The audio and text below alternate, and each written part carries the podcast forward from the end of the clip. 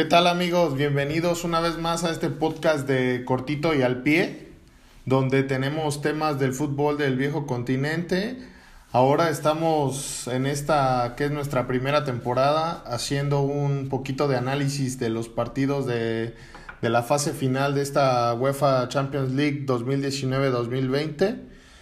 Y pues hoy presentaremos el análisis del partido de semifinal de Leipzig contra el Paris Saint Germain. Este partido fue un poquito decepcionante para mi gusto por parte de Leipzig o, o al menos no fue para, para mí nada de lo que yo esperaba.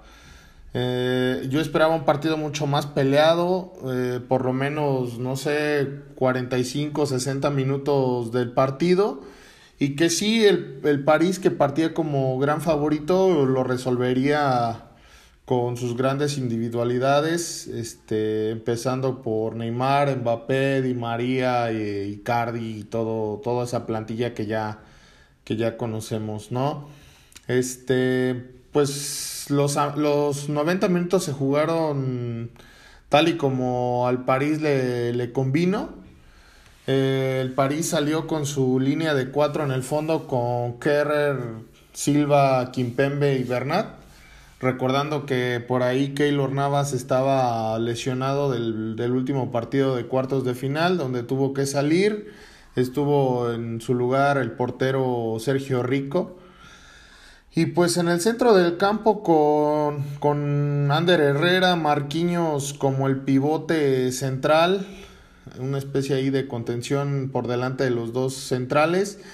Eh, Leandro Paredes, eh, que completaba la línea de, de, volantes, ¿no? Arriba regresaba como titular Kylian Mbappé con Di María y acompañando a Neymar que juega pues un poquito más suelto en el en este en esta nueva versión del, del París, ¿no?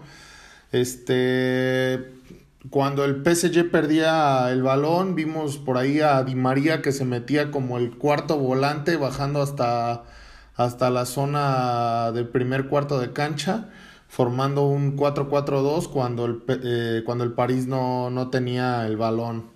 ¿no? El, el, el, París para mí planteó muy bien el partido, se sintió muy a gusto durante los 90 minutos, el ritmo que, que se llevó a cabo siempre siempre le convino al París, inclusive cuando el Leipzig parecía que, que reaccionaba, creo que era más por, por cuestión del de, de París que, que, que, dejaba llegarse para tener los espacios al, al frente, ¿no? El Leipzig, en cambio, no tuvo pues el gran día que, que se le vio frente al Atlético de Madrid en el partido de los cuartos de final Dani Olmo estuvo muy, muy desaparecido, nunca encontró los espacios entre líneas. Eh, el, el, París lo ahogó prácticamente en la presión, algo que, que, no hizo pues en, pues en su momento el Atlético de Madrid, ¿no? Que lo dejaba jugar bastante y se replegaba, el París no, iba y trataba de recuperar rápido el balón. Eh, esto pues parecía que, que, al conjunto alemán se le hizo muy largo el partido, ¿no?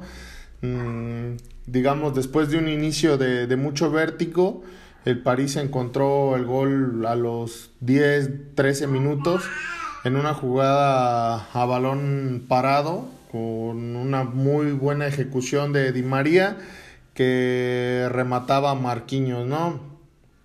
El Leipzig en cambio desperdició su opción más clara eh, que tuvo al minuto 25 en una contra en un contragolpe, una buena jugada donde le faltó por ahí la definición. Creo que fue la clave del partido. Con ese gol el Leipzig hubiese tomado más confianza y el PSG seguro que se hubiese visto un poco más precavido en sus intenciones de, de salir a apretar, ¿no? Pero pues no cayó el gol, no fue así. En una presión alta del Paris Saint Germain robó en la salida y prácticamente sentenció el partido antes de que nos fuéramos al descanso, ¿no?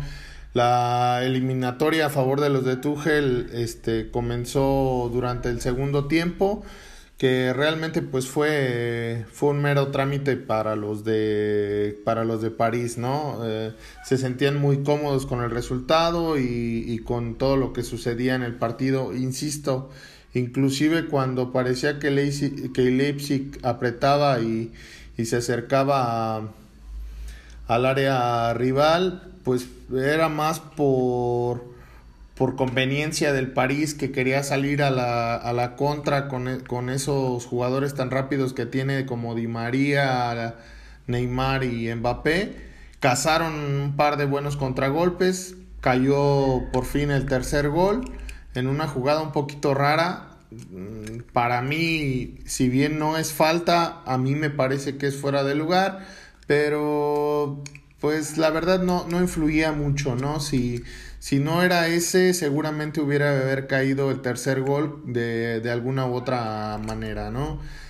El, el Leipzig, pues, que por ganas creo que no quedó, un equipo que le quitaron a su figura para esta fase final de la Champions, a Timo Werner y que deja ese gran sabor de boca del partido de cuartos, ¿no? Hoy no lo, hoy no lo pudo concretar, hoy solo puso voluntad, no pudo contra un equipo que, que en calidad hombre por hombre es muy, muy superior.